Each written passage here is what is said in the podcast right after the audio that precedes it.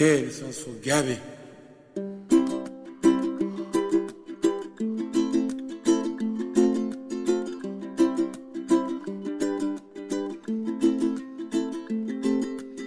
íntimament amb Maria López.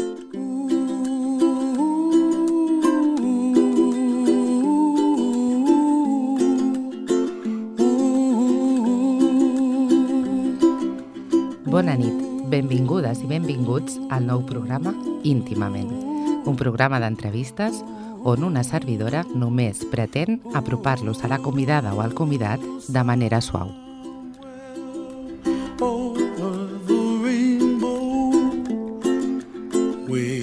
Avui tenim amb nosaltres a l'Ester Gasol.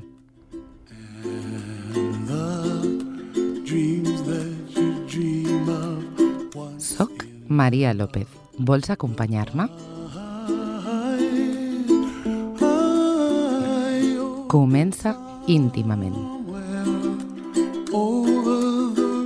Ser madre es ser más allá de una misma. Ser madre es saber de amores inmensos como el universo. Ser madre es ser casa, guarida, colchón, almohada, mantita que abriga, red que sostiene, agua que calma. Ser madre es ser garantía, ciencia, prueba y error y todo junto. Ser madre es sentirse a cargo de los bienes más preciados de la vida. Es ser testigo íntimo de la perfección humana. Es no poder zafar nunca más de la finitud. Es poder más por otros que por una misma. Ser madre es vivir eternamente agradecida. Ser madre es el mayor privilegio de la aventura existencial. Ser madre es ser la naturaleza misma en expresión pura. Ser mamá es quedar partida para siempre. Es vivir enamorada, es despertarse con pluses de sentido. Ser madre es tan simple y tan complejo como la vida misma. Ser madre es convivir con pasiones desatadas, puras, masivas, intensas, poderosas. Ser madre es vivir al ritmo del corazón, volcán en erupción permanente.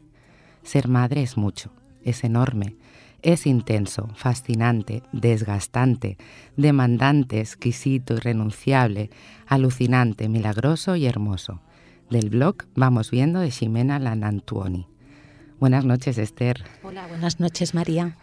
Bueno, en primer lugar yo te quiero dar la bienvenida y decirte que gracias por estar aquí. Gracias a ti por invitarme. Para mí es un placer tenerte para explicarnos tu historia. Uh -huh. Cuando quieras. Tenemos que decir que Esther, un día tras una vida muy plena de viajes, amigos, trabajo, decidió que ya no podía reprimir más su instinto maternal y al no tener pareja decidió ser madre soltera o monoparental.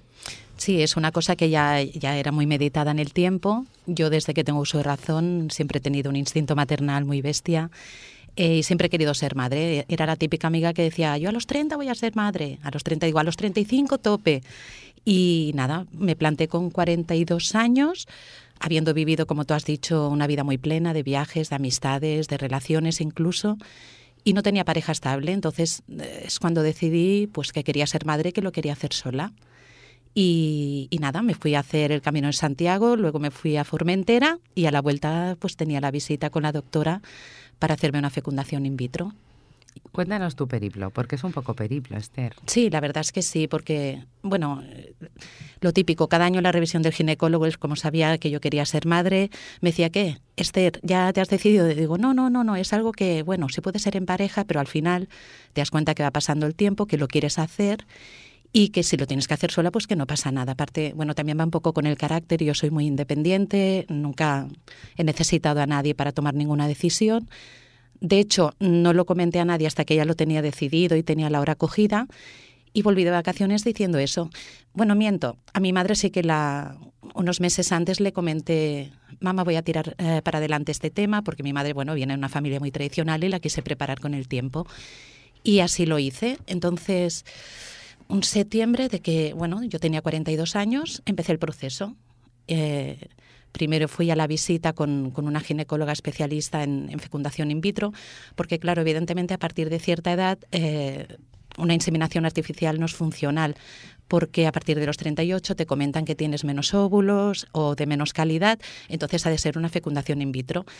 Luego también me planteé si por el seguro o por privado. Por el seguro, evidentemente, lo que te comenté, que cuando eres una pareja eh, normal de dos personas, sí que puedes entrar a una lista de espera, pero los que somos eh, unas madres solteras o bien parejas de mujeres, lo tenemos más complicado. Entonces me decidí hacerlo por privado.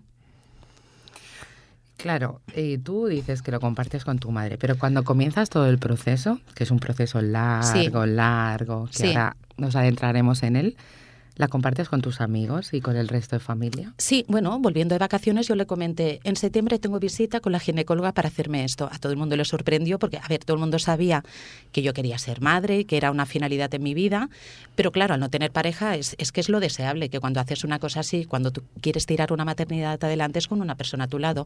Y yo como no la tenía, pues decidí hacerlo sola. Y bueno, empezó en septiembre. Y, nada, y empezó un proceso duro, duro, duro. Duro en el sentido porque... ¿Te explico un poquito el proceso? Sí, ¿cómo es el proceso? Vale, tienes una entrevista con, con la ginecóloga que te va a atender en la fecundación, Tienes también una entrevista con una bióloga, eh, te pone un poquito... Ah, bueno, luego también está el tema de con quién quieres compartir esta, esta maternidad. Si con un donante conocido mm, o una persona desconocida, yo escogí hacerlo con un donante de semen completamente anónimo porque pensé que si era con alguien conocido, un vínculo emocional no podía estar ahí. Yo quería ser madre sola, entonces tenía que hacerlo sola. Y, y nada, esto te informa muy bien la ginecóloga y la bióloga cuando tienes la entrevista con ellos. Y, nada, te ponen. Hay, hay muchas, muchos requisitos médicos, te piden muchísimas pruebas médicas. Eh, en, el, el, donante de semen también hay mucha, mucho cribado médico también, pasan por un cribado súper importantísimo y luego, bueno, cuando te hacen el estudio médico, escoges el donante, pues empieza el proceso de, de que te tienen que, hacer la fecundación.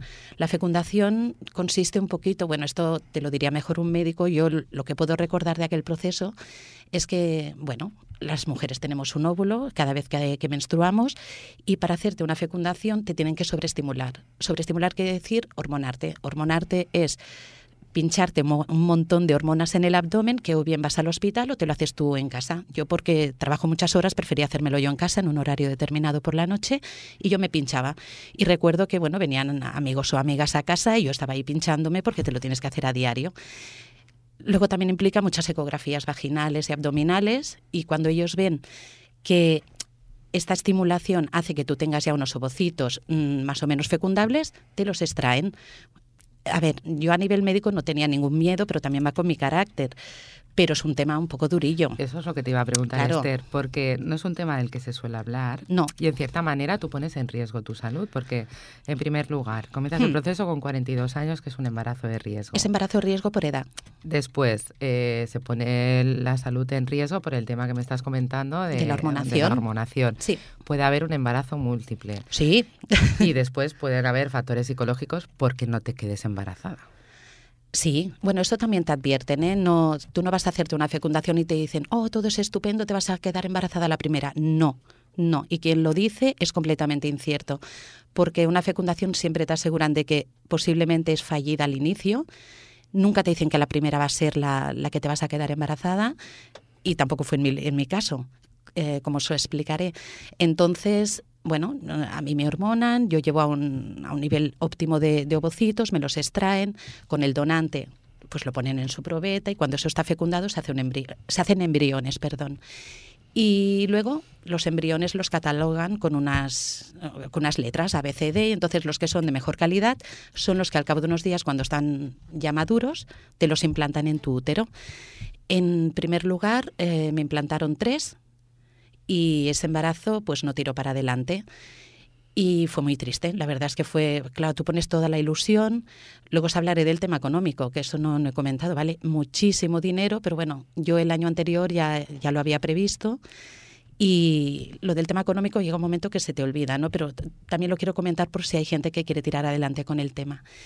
Pues nada, eh, a mí me hacen la implantación de los tres embriones y no tiro para adelante. Ese proceso es muy duro porque tú tienes que estar 10 días en tu casa haciendo reposo, esperando la llamada de un laboratorio de 8, de 8 de la mañana a 2 de la tarde, te llaman a las 2 menos cuarto para decir sí o no.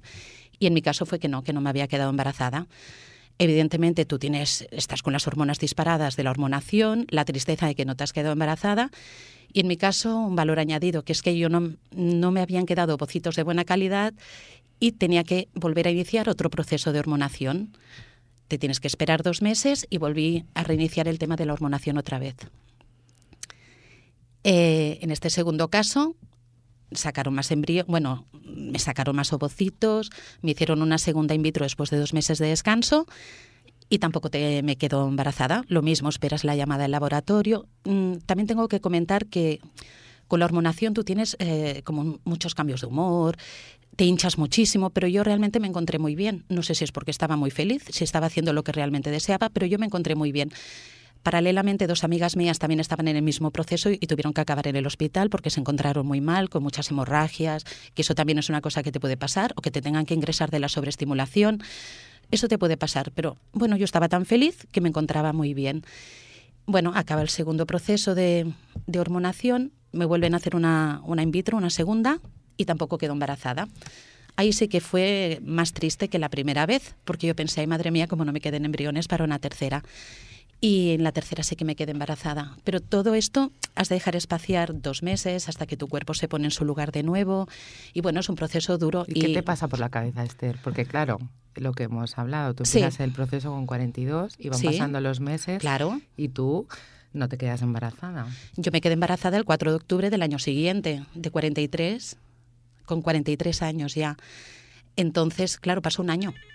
Porque bueno, mm, hay factores de riesgo que también he comentado, pero en mi caso de la segunda hormonación a mí se me hizo un mioma, también me tuvieron que intervenir de un mioma del cual yo me encontré muy bien, pero no deja de ser una intervención de un mioma. O sea que yo en, un año pasé por no sé cuántos quirófanos, eh, cantidad de gente viendo mis genitales y esperándome quedar embarazada. O sea que tu deseo de ser madre prima por encima de todas las cosas. Es que todo eso me daba igual sí que cuando mm, tú esperas la llamada del laboratorio y te dicen que no te has quedado embarazada, te quieres morir. Esto te lo comenté a nivel personal, te quieres morir, estás muy triste dos días, pero luego, pum, cambias el chip y dices, yo estoy en este proceso porque quiero estar y voy a seguir para adelante. Yo no sé hasta qué punto hubiera dicho, pues yo hago una, quinta, una sexta fecundación, no lo sé. Tuve la suerte que me quedé embarazada la tercera eh, también tienes el riesgo de un embarazo múltiple, pero esto tu ginecólogo y tu biólogo te informa muy bien sobre el tema, te dice riesgos que puedes tener, pero en mi caso pues me quedé embarazada de un niño, de Martí, que es mi hijo que tiene tres años y medio. Que es un niño precioso. Sí. Vamos a hablar del tema, eh, después ahondamos en el tema económico, que es otro factor muy importante, pero tú sabes que hay detractores en este tema. Yo he encontrado un artículo publicado en la Universidad de Rioja, hmm. ¿vale? llamado Cuadernos de Biotécnica en el 2012, y ya el título indica El precio del milagro de los nacimientos por las técnicas de fecundación asistida. Y te quiero leer un par de líneas. Vale. Se han sacado del ámbito de la pareja estable estéril con un lógico y profundo sufrimiento y se ha abierto a mujeres solas, a mujeres de edad avanzada, a parejas del mismo sexo. La pretensión de esta biotecnología no es meramente subsanar los problemas de fertilidad existentes. Se trata de eliminar el límite natural de la fertilidad femenina, conseguir liberar a la mujer de la gestación, generar niños de diseño a través de la aplicación del diagnóstico genético previo a la implantación. No deja de ser sorprendente que los programadores de elección de cuál o cuáles de los embriones pueden o no nacer de acuerdo con sus características se quejen de que no avanzan en la tarea de pergueñar estos futuribles diseños porque no saben qué modelo de hijo van a desear los progenitores del futuro. Quizás este señor no sabe que lo que tú quieres no es un modelo de hijo, no sé si esto lo ha escrito un señor o alguien con perdón muy cercano a la iglesia, no lo sé, pero tú no quieres un modelo de hijo, tú quieres un hijo sano. Tú quieres ser madre y tener un hijo sano, como todo el mundo, como toda pareja normal, o estando sola, o estando dos mujeres, o estando dos hombres. Lo que quieres es un hijo y un hijo sano. A ver, que también es verdad que se ha utilizado para fines, pero mm, fines buenos. O sea, cuando hay niños que tienen una enfermedad y entonces se han hmm. diseñado niños en una probeta para paliar el tema genético y hmm. poder extraer células madre, pero esto es otro asunto, no tiene nada que ver. Bueno, pero un poco relacionado, yo también he guardado las células madre del cordón de Martí por si el día de mañana, Dios no lo quiera, él esté enfermo o yo me ponga enferma o alguien de mi familia o alguien que yo pueda ayudar porque lo tengo abierto. Yo he guardado las células madre, otro gasto económico añadido, pero bueno, piensas, si le mañana hay un problema médico, sabes que las células madre cada vez avanzan muchísimo más y sobre todo en temas de cánceres de sangre. Pero tú crees, sí, en leucemia, que la Fundación Joseph Carreras está haciendo una labor muy importante en ese tema. ¿Tú crees que sí hay gente que diseña sus hijos? Yo es que sí que puedes hacer un diseño en la carta en el sentido de que a ver, cuando tú tienes la entrevista con el biólogo, el biólogo sí que te dice unas directrices. ¿Tú tienes alguna preferencia? Yo le dije, no, que sea sano que sea blanco porque más se asemeja a mí y ya está. A lo mejor sí que hay gente que por su manera de vivir o por su estatus, pues quieren niños rubios, de ojos azules, no lo sé. ese no fue mi objetivo. Mi objetivo era ser madre de un niño sano, punto. No hay más. Yo creo que quien busca más es, es porque querrá otras cosas. Querrá un niño perfecto, un niño muy guapo, muy delgado. No lo sé, no es mi caso. Mi caso es que yo quería tener un hijo. Y ya está, no quería más. Y el tema económico, porque tú has comentado que se puede hacer por la seguridad social. Sí, pero siempre cumpliendo unas directrices. Eh, parejas heterosexuales eh, están en primer lugar. Y, luego, bueno, sé que, es que no recuerdo, esto fue hace unos años. Eh, quien había de ministro en Sanidad quitó las prestaciones para las personas solas y para parejas homosexuales. Entonces ya ni me lo planteé. Yo sé que el año anterior trabajé muchísimo para hacer un sostén económico para poder tirar adelante con el proceso. También si me preguntas cuánto me costó, no me acuerdo. Se te olvida cuando tienes a tu hijo, a mí se me olvidó, yo sé que fue mucho dinero porque tú cuenta el quirófano, los dos tratamientos. Lo único que me entró por seguridad social y fue el último año que entró fue el, tratamiento hormonal, los 1.500 euros. Las dos veces sí que me entró, esto no lo tuve que pagar, pero todo lo demás, quirófano, pruebas médicas, todo lo demás sí. Bueno, el hecho de almacenar los embriones hasta que te los implantan, pagas por todo, por todo. O sea, que es un tema que no todo el mundo se puede permitir. No, no, no, no, no, no. A ver, yo me lo pude permitir por lo que te comento, porque hice un sostén económico previo, porque yo sabía el proceso donde me metía que, a ver, que valía dinero, pero era lo que yo quería en ese momento. Yo ya había disfrutado de todo lo que había querido disfrutar. Yo ahora quería ser madre, entonces tiraba para adelante con todas las de la ley. Y también tienen en cuenta, Esther, porque claro, al ser una persona sola, aparte del equilibrio emocional, psicológico y el ver que estás preparada. Sí, se aseguran muchísimo de este tema. ¿eh? O sea, cuando tú hablas con, el ginecólogo que te, te hace la fecundación, este tema te lo habla muchísimo, igual que si tienes que tener un embarazo múltiple, tienes unas charradas que de unido. Hay mucha preparación psicológica. Yo como ya llevaba, llevaba mi preparación, es que a mí no me costó nada, no me costó nada ni adaptarme, ni no, es algo que ya, ya venía en el proceso y fue todo como muy rodado. Tardó un año porque fueron tres, pero ya está, es tiempo, es tiempo y ya está. Pero también puedo entender que hay gente que abandona el proceso porque es muy duro, es muy duro. Y a nivel de pareja, durísimo también yo creo que tiene que ser porque compartí vivencias ahí en la sala de espera y realmente, tanto si estás sola como si estás en pareja, mm, es un proceso muy duro Claro que compartido se vive mejor. Y yo, como te he dicho al principio, lo compartí con amigos cuando ya lo tenía completamente decidido, pero realmente cuando, a ver, es fallido, quien viene a casa es tu madre, quien te viene a abrazar son tus sobrinas o tus sobrinos, y, y quien se queda en casa sola cuando todos se van eres tú. Pero bueno, yo tenía mucha preparación psicológica ya previa.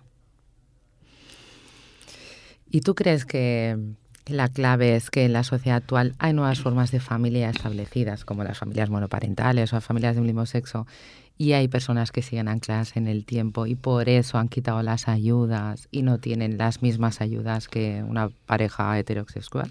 Yo creo que sí que se quedan anclados en el tiempo y que tienen preferencias por familias eh, heterosexuales. Y ya está. Pero hoy en día hay un modelo de familia, Jolín, es que quien no conoce familias separadas o, que tienen hijos de un lado, hijos del otro, que tienen abuelos de un lado, abuelos del otro. Hoy en día el modelo de familia ha cambiado y hay que aceptarlo todo. Mm, yo no creo que porque quieras ser madre sola eres diferente a nadie. Para nada. A nivel legal, bueno, tú cuando llevas a tu hijo a casa, ¿quieres que te comente este tema un poquito? Sí, es importante. Eh, yo me saqué el carnet de familia monoparental y yo pensé... Hay un carnet de familia monoparental. Sí, sí, cuando vas a inscribir a tu hijo te lo comentan. Eh, ¿Nombre del padre? No, no, padre, no, soy madre soltera. Ah, bueno, que sepas qué tal, entonces te vas a... No recuerdo en una oficina que hay y allí te, te gestionan los papeles. ¿Para qué sirve esto? Bueno, porque hay algún sitio donde pueden hacer un descuento. Yo el primer año, como, como estuve de excedencia porque le di lactancia materna a Martí exclusivamente, eh, me dieron una beca de, para la guardería al principio, pero solamente al principio. Luego, como trabajo, no tengo derecho a becas, ni que sea monoparental. Entonces, mm, he tirado adelante igual que si fuera una pareja, pero estando sola. Y ya está. Y que no me falte el trabajo. ¿Y cómo se vive sola? Pues bien, pero no tengo tiempo para nada para mí. Pero estoy feliz como una perdiz. Es que yo estoy encantada de la vida porque tengo un trabajo que me encanta, a ver, también tengo que decir que yo trabajo en la rama de la educación. Eh, me encantan los niños. Eh, me encanta mi hijo. Me gusta la familia. Entonces, para mí, estar sola con mi hijo y tener trabajo no es un problema. Es, es, mi vida que tengo y la que he escogido y es la que, la que tiro para adelante. Cuando has comentado antes que hay sectores de la sociedad que no lo aceptan, os voy a comentar una anécdota. No es que me quiera meter con nadie, pero es que esto lo tengo que comentar. Eh, como te he comentado yo antes, mi madre viene de una familia muy tradicional, entonces yo pensé cuando Martí se hizo un poquito grande, digo, bueno, pues haremos un bautizo. Fui a informarme a la iglesia de el proceso para hacer el bautizo y lo típico, nombre de la madre, pam, nombre del padre, no, no, es que soy madre soltera. Y lo típico, el, cura me dice, hombre, ¿y tú quieres bautizar a tu hijo? Digo, sí, ¿y? Es que no es el modelo mm, conveniente, digo, ¿y? digo, yo soy madre de mi hijo sola y quiero hacerle un bautizo. Entonces me dijo que tenía que ir unos días a unas charlas. Digo, vale, vale, estupendo, yo iré. ¿Y usted va a seguir haciéndole la educación religiosa a su hijo? Dije, sí, sí, sí. Pero dije sí, sí, sí, porque yo quería celebrar esa liturgia con mi hijo, por mi familia, no por mí, sino porque quería hacer esa celebración, no por complacer al párroco. A ver, que a mí me parece muy respetable que la iglesia tenga una serie de ideas. Yo quise hacer esa fiesta para mi hijo por reunión familiar y así la hice. Así la hice. Por eso te digo que hay ciertos sectores, pero por lo demás nunca me he encontrado a nadie que, que me haga un feo porque esté sola con el Martí. No, para nada. Al contrario, la gente pues siempre dice, Jolín, Esther, ¿cómo tiras para adelante con todo sola? Pues igual que una pareja te desdoblas un poquito más y ya bueno, un poquito más. Un poquito más. Perdón. Ah, y espera, yo le di lactancia materna hasta los dos años y se puede, ¿eh? O sea, yo con los dos trabajos, eh, y le daba el pecho, digo, ostras, si, si sigo trabajando y sigo teniendo leche y le puedo dar el pecho, y eso que se llevó mi hijo porque estuvo, estuvo muy sano y no, no pilló enfermedades, lo típico, las bronquitis, las otitis de bebé, todo esto, pues él se lo ahorré. Le tuve que dejar de dar el pecho porque a mí me operaron de las dos manos, que ahí sí que lo pasé mal porque tuve que recurrir a ayuda con lo autosuficiente que soy yo. Pero bueno, no pasa nada, ahí está la familia para, para apoyarte y cuando tienes que pedir ayuda la pides. Y ahí sí que tuve que recurrir a la familia. Ahí no pude estar yo sola con mi hijo en casa, como hasta entonces, sino que tuve que recurrir, claro, es que sin manos, como estás con un bebé de año y medio. Claro, que además no lo puedes sostener, ¿no? Con una mano, entre mano y mano, entre operaciones, así se me abrían las heridas. Esther, y, y, en la escuela, porque tu hijo ya tiene tres años y medio. Sí. Cuando les dicen, vamos a dibujar a la familia, por ejemplo es muy divertido porque él un día llega a casa y me dice, mamá, y yo qué, tengo una mamá papa. Y yo, ¿quién te ha dicho esto? Y dice, no, tú eres, la tú eres mi mamá papa. Eh, me salía en catalán, eh, lo siento. No pasa nada. y él es muy consciente de que en casa pues estamos él y estamos yo. Eh, luego está mi pareja presente también, no muy presente porque él trabaja de noche, pero él tiene que, luego hablaremos de este tema porque ahora sí tiene pareja, Esther. Pero él tiene claro de que su mamá es mamá papa y cuando tiene que dibujar dibuja a la mamá grande y ya está. Porque él me ve grande, porque me verá doble, no lo sé. Es que es muy pequeño también para hacer, eh, hace más bien garabatos. Bueno, tiene tres años y medio, es normal. No, la verdad es que la adaptación a la escuela ha ido muy bien. Nos vamos con una canción, Esther. Vale.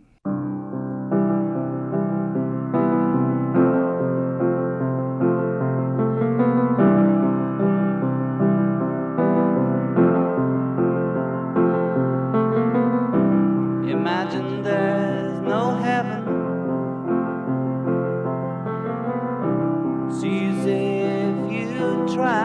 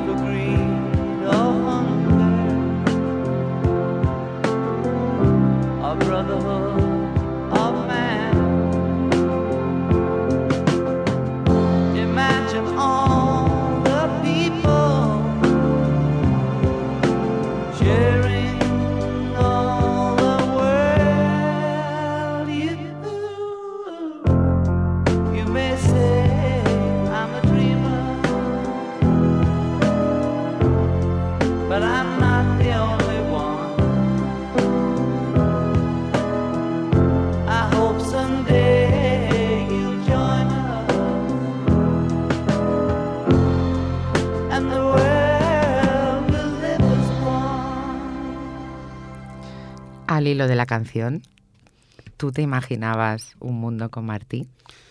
No, no, no me lo imaginaba porque era completamente nuevo para mí. Yo no, nunca había estado en mi casa con un niño pequeño. Sí que había cuidado de mis sobrinas, pero es muy diferente hacer de canguro de tus sobrinas a llegar de un hospital después de una cesárea. Eso no te lo he comentado. Y es verdad, no te he comentado cómo fue el parto y el embarazo. Si quieres, luego lo comentamos, ¿vale? Porque fue un proceso muy feliz. Yo creo que ha sido el proceso más feliz en toda mi vida. Eh... Que si te imaginabas un mundo la canción dice, imagina un mundo sin guerra, imagina un mundo idílico. Tu mundo idílico era con un niño. Sí, sí, en ese momento sí era lo que yo quería. Y tampoco te lo puedes imaginar porque como tienes con un niño tienes sorpresas cada día, es que da igual, es que tú, por ejemplo, tienes dos niñas mayores y tus hijas te sorprenden cada día con el regalo de Vidal el otro día, por ejemplo. Entonces, siempre es una sorpresa con un niño, nunca sabes por dónde te van a salir, ni lo que te van a decir, ni lo que te van a preguntar. Para mí ha sido un día a día, un aprendizaje total. Eh, yo siempre he estado trabajando con niños, como te he comentado. Eh, desde hace unos años también trabajo con adultos con problemas de, aprendizaje o problemas neurálgicos, pero no tiene nada que ver con estar con un niño en casa y la, educación. Es, todo un día a día, un día a día que te viene rodado.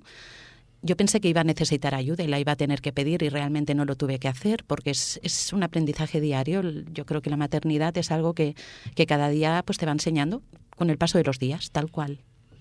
Yo supongo que cuando deseas tanto algo. Uf, claro, es que imagínate.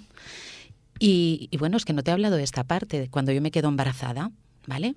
Te llaman de laboratorio y te dicen la tercera vez, esta vez sí. Bueno, ahí es que te mueres, te mueres de alegría, no hay nada comparable a eso. Pero empiezan unos pequeños problemas. Tengo pérdidas y claro, embarazo de riesgo, 43, 43 años o 42, ya no recuerdo los que tenía, y me hacen hacer reposo absoluto. Yo, que no me siento nunca, reposo absoluto, dos meses. Medio lo hice. Pero bueno, es, un problema que puede haber en, un proceso de, una fecundación in vitro porque, bueno, un pequeño pellizquito que te pueden hacer en el cuello del útero, cualquier cosa. La cuestión es que no venía ni de placenta ni del bebé y, y que todo tiró bien para adelante. Yo tengo un embarazo óptimo, engordo solamente cuatro kilos y medio, yo sigo yendo al gimnasio hasta una semana antes de, tener al bebé, yo hacía yoga y tai chi, mi profesor me decía que no me quería ver, que si me ponía de parto, y yo le decía, bueno, pues si me pongo de parto me, acompañas por la noche, total, menos tráfico encontraremos. Y, fue así de curioso porque me encontré muy bien, lo que te comenté también, la gente me cedía el asiento cuando yo me iba al tren, porque yo seguía con, yo seguía con mi vida normal, yo me iba a hacer mis, mis cursos a San Pablo, yo quedaba con mis amigos del máster en Barcelona, y, y me dejaban sentar en el tren y yo pensaba, porque me dejan sentar si yo me encuentro muy bien. Claro, yo había engordado solamente cuatro kilos y me encontraba genial. Fue un embarazo buenísimo. Eh, aparte de, ahora, de la fase que estoy disfrutando con él, que ya tiene tres años y de los cero a los tres años disfrutas mucho, el embarazo es el estado más precioso que puede tener una mujer. Y aparte yo me encontré muy bien. Bueno, encontrándose bien, porque en mi caso fue lo mismo. Yo estaba como insultante todo el día. Guapa, guapa, guapa de narices. Pero hay gente que se encuentra mal y es horrible. Ya, pero mi caso es que no, entonces claro, yo comparto este. Claro.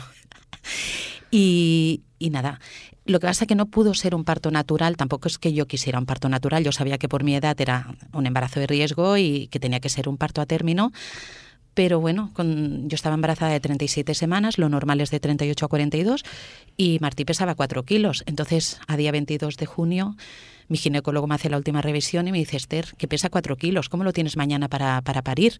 Y yo le dije, hombre, digo, pero si yo me encuentro muy bien, me dice, pero es que pesa 4 kilos, entonces me adelanto el parto a las 37 semanas, al día siguiente, el día de la verbena de San Juan. Así que nació con los petardos. Qué bueno. Sí. Y Esther, eh, hemos estado comentando, porque sí, tú eres una persona muy positiva, lo tienes todo súper claro. Eh, tienes dos trabajos, en uno a media jornada y en el otro trabajas por las tardes. Trabajas, como has comentado, con niños. Entonces, en tu trabajo, primero, ¿Cómo acogen este tema? ¿Te ponen facilidades? Porque claro, tú día sí, día también. Tenía ecografías vaginales o, abdominales, ningún problema. La verdad es que estoy encantada con, el trabajo que, tengo. Eh, yo lo comenté de entrada en mi trabajo que iba a empezar este proceso que iba a tener que hacer eh, revisiones muy, muy periódicas, incluso a diario, sobre todo cuando, cuando te hacen la implantación. Eh, tienes que ir casi cada día a hacerte ecografías. Entonces yo decía, es que llegaré una hora más tarde. Nunca me pusieron ningún impedimento, incluso yo creo que los últimos justificantes no me los hicieron ni presentar. Sabían que el proceso era duro y sabían que yo después de venir del hospital pues iba a mi trabajo y cumplía como cualquiera. Entonces me pusieron, la verdad es que ninguna traba, ninguna traba. Incluso cuando pedí la, yo pedí una excedencia nueve meses en el trabajo de la mañana, por la tarde no porque la consulta es propia. Y pedí nueve meses por maternidad, me dijeron el tiempo que tú quieras, si quieres reincorporarte antes, lo que tú quieras. Y nunca he tenido problemas. Incluso cuando me reincorporé y pedí la media jornada, tampoco, ningún problema. Ya sé que a nivel legal una empresa está obligada a darte la reducción de jornada, pero es que no me pusieron traba ninguna y en eso estoy encantada. Sí, pero hay empresas que ponen muchas pegas. Sí, en mi caso supongo que por comité esto está como muy... El hecho de, claro, en mi trabajo es una residencia de disminuidos psíquicos profundos, hay mucho trabajador femenino, hay mucha mujer y a nivel de comité, pues la verdad es que bien, bien. Sí que quizás hubo una cosa que no me acabo de gustar, es que en mi caso yo creo que era un embarazo de riesgo, yo trabajo con psicóticos, con problemas de conducta y no me daban la, baja de peligrosidad hasta el quinto mes. Entonces yo no quise estar trabajando hasta el quinto mes porque con lo que me costó quedarme embarazada, digo, solo falta que yo aquí reciba un golpe o, tenga una impresión y, yo tengo un aborto espontáneo, es que no me lo hubiera perdonado nunca. Entonces eh, no fui a trabajar los primeros meses, no fui a trabajar. No, no, y tampoco me pusieron ningún tipo de problema por pillar la baja antes, ni mucho menos. Y en cuanto al tema sostén económico, porque claro, estamos hablando de todo es idílico, maravilloso, tal, pero tú estás sola. Bueno, pagas facturas sola. Sí, sí, sí. Bueno, idílico maravilloso el hecho de que tú quieres tener un bebé y lo consigues. Eso es. Luego el día a día, pues es complicado igual, igual que en una familia donde hay un padre y una madre. Pero que tú no te puedes permitir, como otras familias, que ellas dicen, mira, yo voy a reducir jornada y por las tardes estoy disfrutando de mi hijo. En tu caso, tú tienes que trabajar el doble para poder llegar a todo. Sí, y como tengo dos trabajos, no pidas beca porque no te la dan porque trabajas, que eso también es un factor añadido. Entonces, mm, me lo he arreglado trabajando muchas horas algún día y me he guardado dos tardes libres para estar con mi hijo. Entonces, yo tengo mi media jornada por las mañanas, que acaba la una y media, y por la tarde hago la consulta, tres tardes, y las otras tardes trabajo al mediodía casi sin comer. Pero bueno, me compensa porque tengo dos tardes libres. Tienes que trabajar porque, bueno, esto también pasa en las familias donde hay dos miembros. Hay que trabajar pues para, para el día a día, para temas médicos, pues para comprarle ropa, pues la escolarización, para todo, para todo. Has de trabajar un poquito más porque estás sola, pero bueno, a día de hoy lo he podido hacer. Y hablemos de sentimientos, que de esto hablábamos el otro día. ¿Tú disfrutas sola? Sí. Pero también sufres sola. Eh, sí, cuando han habido temas complicados a nivel médico, pues estás sola y a puertas de casa estás tú sola. Eh, yo recuerdo que Martí era recién nacido, mm, tenía, no, tenía junio, tenía dos meses y bueno, mi madre tuvo una hemorragia muy grave y tuvo que estar eh, hospitalizada.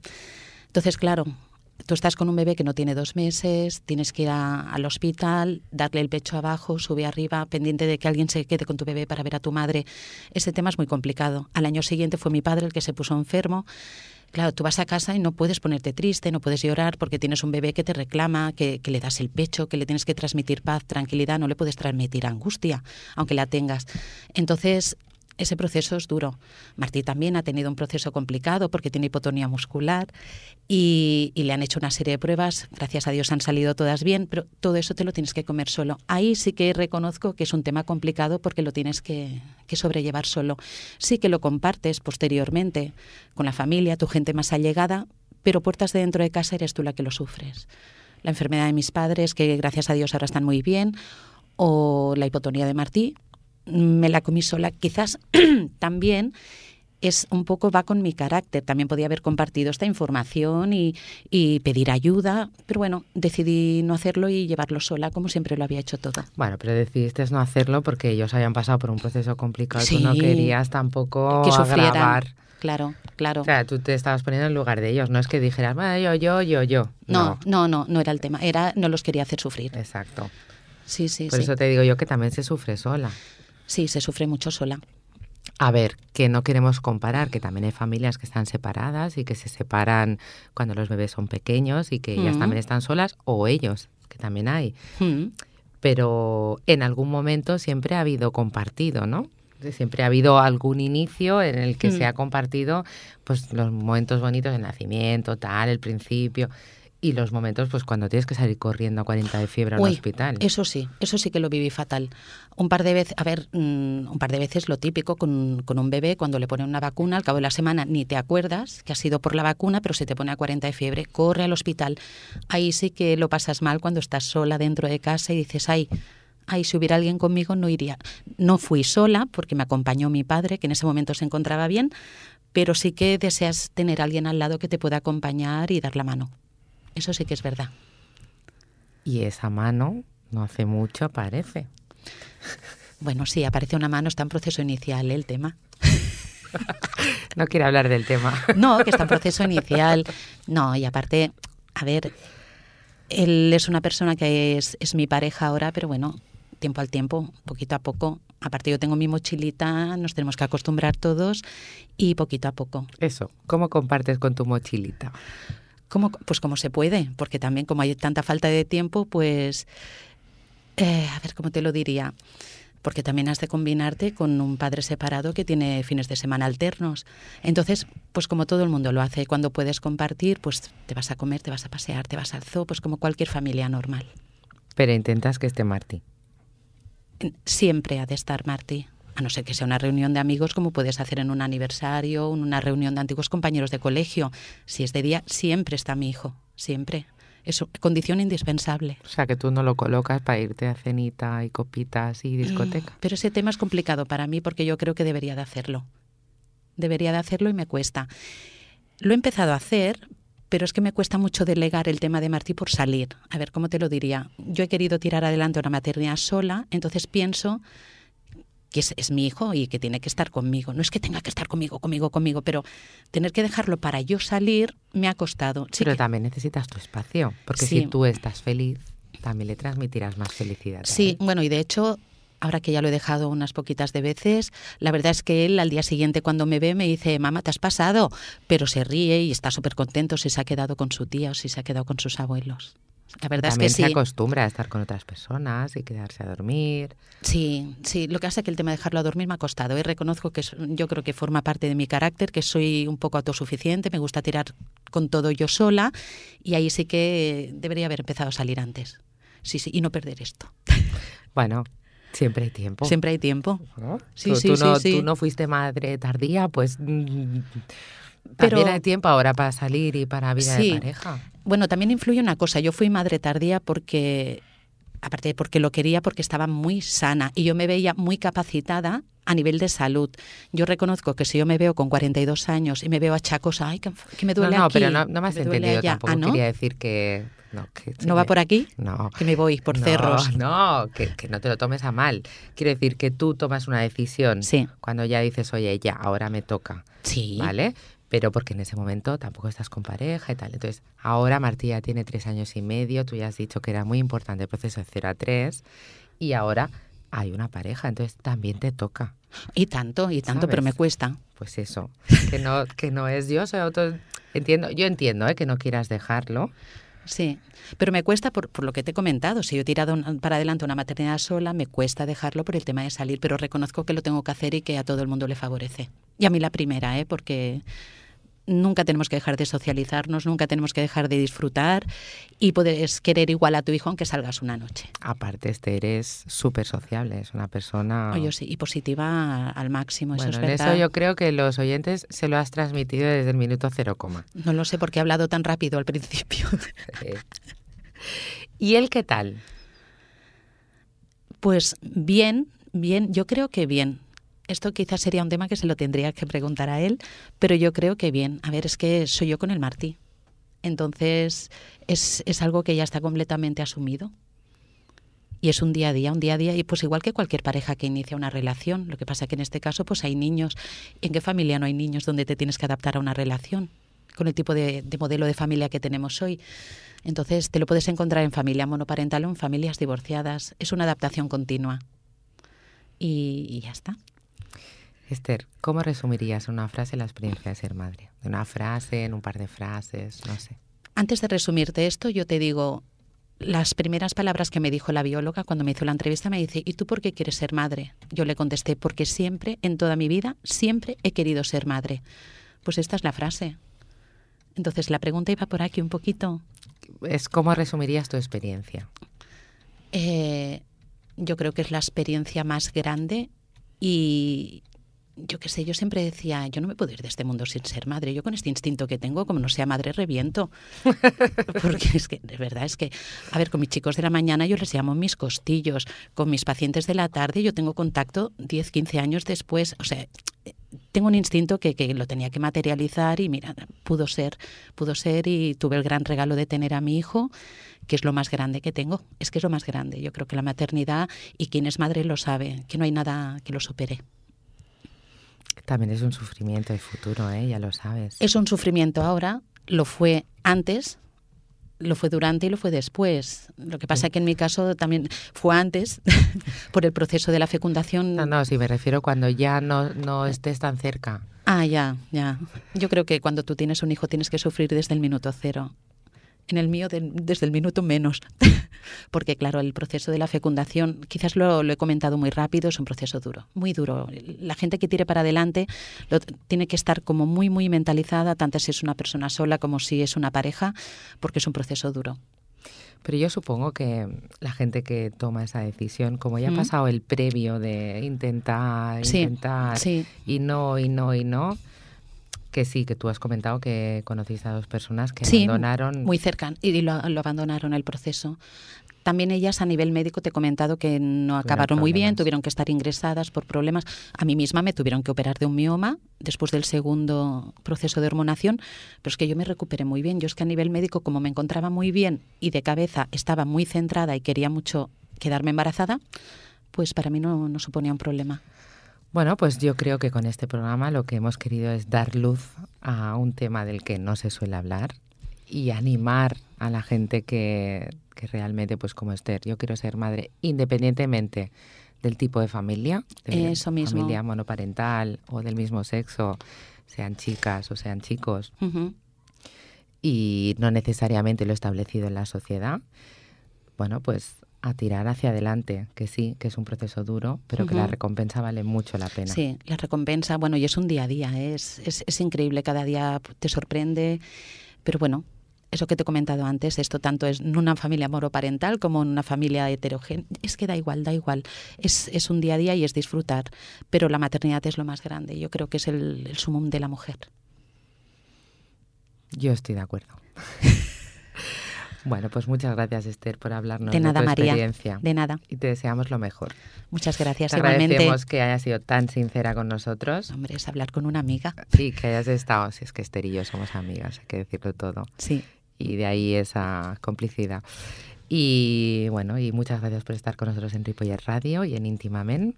Gracias a vosotros. I gràcies al meu tècnic, al Jordi Puy, i a vostès per escoltar-nos. Com ja saben, a una servidora Maria López, el que més m'agradaria és que estiguessin amb mi al proper íntimament. Bona nit. Show, show.